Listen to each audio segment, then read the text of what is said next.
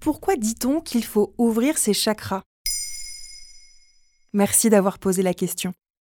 Harmoniser ou aligner ses chakras, équilibrer ses énergies, vous avez sans doute déjà utilisé une expression de ce genre. Dans la médecine traditionnelle indienne, ce n'est pas une simple manière de parler. Chakra signifie roue en sanskrit. Il en existe 7 majeurs et plus de 80 000 au total répartis sur tout le corps.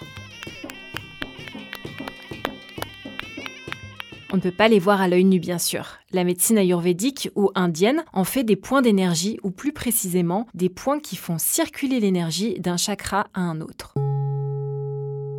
En Chine, on connaît aussi ces points, qui sont partie prenante de l'acupuncture. Plus près de chez nous, la science moderne ne permet pas d'en attester l'existence, d'autant plus que nos pratiques médicales ont tendance à considérer l'esprit et le corps comme deux entités séparées.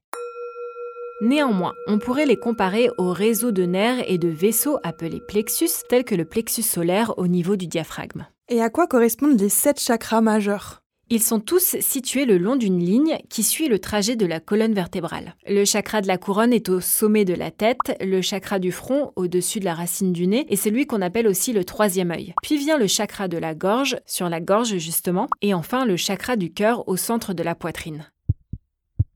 Il en reste donc trois, celui du plexus solaire, situé deux doigts au-dessus du nombril, puis le chakra du sexe, au-dessus des organes génitaux, et le dernier, le chakra dit racine, à la base de la colonne vertébrale.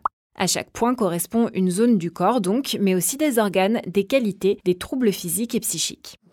Tout l'enjeu est d'éviter que les chakras ne soient perturbés car cela viendrait générer pathologies et maladies selon la médecine traditionnelle indienne.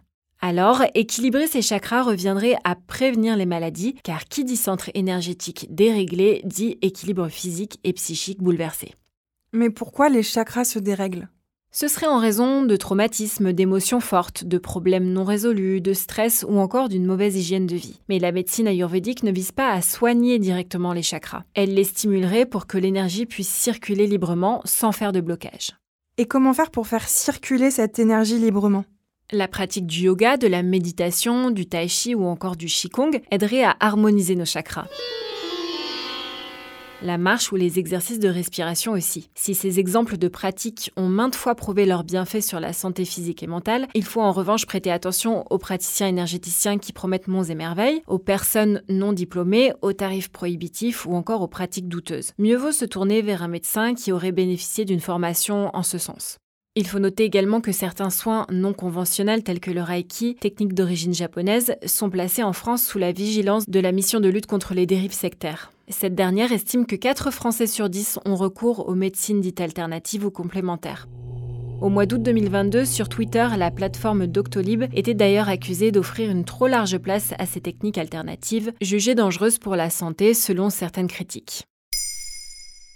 Maintenant, vous savez, un épisode écrit et réalisé par Émilie Drujon. Ce podcast est disponible sur toutes les plateformes audio et si cet épisode vous a plu, n'hésitez pas à laisser des commentaires ou des étoiles sur vos applis de podcast préférés.